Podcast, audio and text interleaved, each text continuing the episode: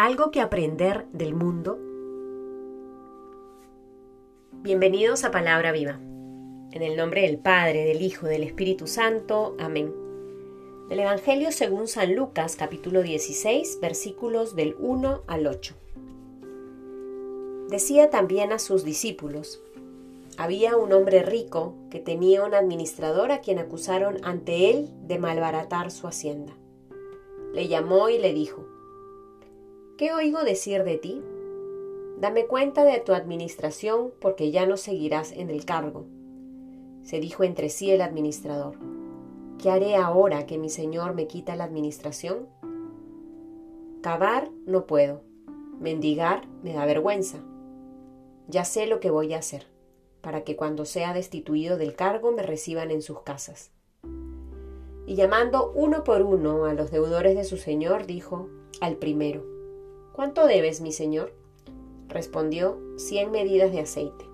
Él le dijo, toma tu recibo, siéntate enseguida y escribe cincuenta. Después dijo a otro, ¿tú cuánto le debes? Contestó, cien cargas de trigo. Dícele, toma tu recibo y escribe ochenta. El señor alabó al administrador injusto porque había obrado con sagacidad pues los hijos de este mundo son más sagaces con los de su clase que los hijos de la luz. Palabra del Señor. La enseñanza del Evangelio que hemos escuchado en este día es muy clara y muy sencilla. El Señor Jesús le cuenta esta historia a sus discípulos para ayudarles a identificar esa sagacidad, esa habilidad que muchas veces se tiene en el mundo para salir bien frente a una situación adversa. Y lo hace no para motivarnos a, a caer en esto que es muy conocido en nuestro continente de la ley del más vivo. No es una enseñanza para que aprendamos a sacarle siempre la vuelta a la ley y salir siempre beneficiados. No. Por ahí no va Jesús. Jesús nos invita a identificar estas actitudes tan hábiles de algunos para cuestionar cómo muchas veces somos en el anuncio del Evangelio.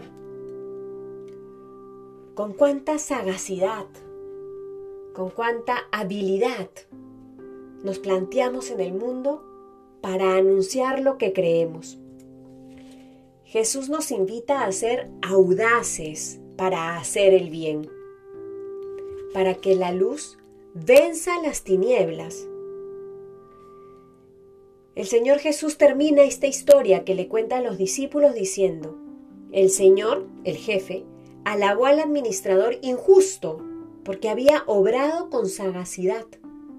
Pues los hijos de este mundo son más sagaces con los de su clase que los hijos de la luz. Jesús no quiere mostrarnos la injusticia de este administrador y aplaudirla por su viveza. No.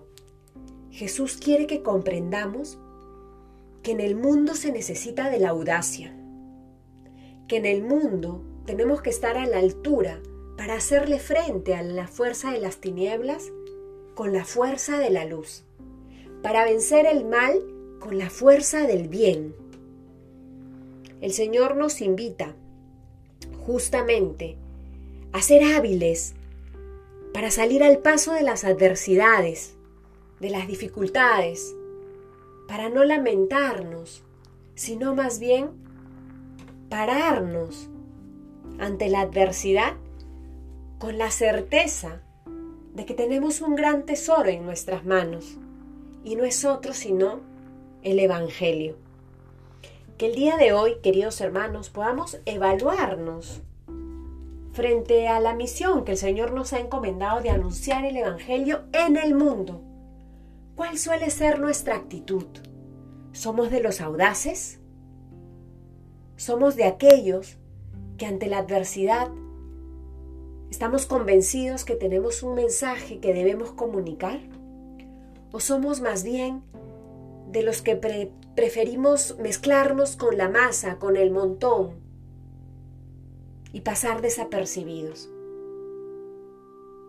El Señor nos llama a ser hijos de la luz, porque hijos lo somos, pero nuestra vida tiene que comunicar esa luz en el mundo en el que estamos.